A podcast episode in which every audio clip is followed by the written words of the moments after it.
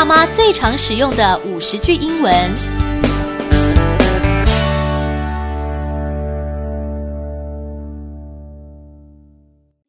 Time to wake up. Good morning. Did you sleep well? Come and eat your breakfast. Don't be picky about your food. Wash your face and brush your teeth. Daddy is leaving. Say goodbye. Let's get dressed. What do you want to wear today? Let me comb your hair.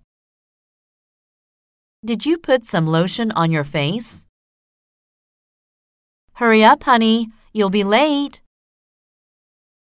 Here's the elevator. Let's get in. Push button 1.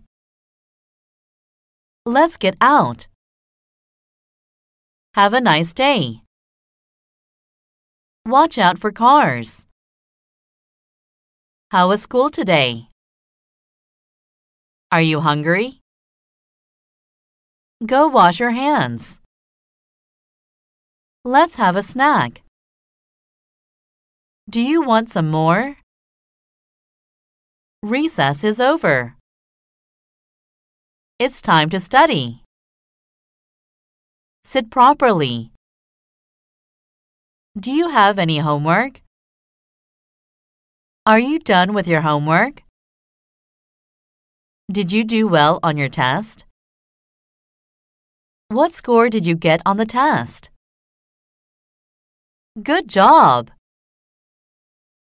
Move back from the TV. Turn off the TV now. Who made such a mess? Put your toys away. Are you sick? Do you want to pee? Do you want to poop? Do you want a piggyback ride? Do you want me to hold you? Give me a kiss. Don't fight with your little brother. Don't fight with your little sister. Don't hit your brother. Don't hit your sister. Don't bother your sister.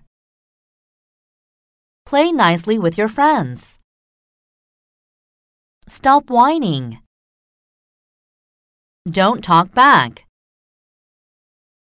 I'm sorry. Let's make up.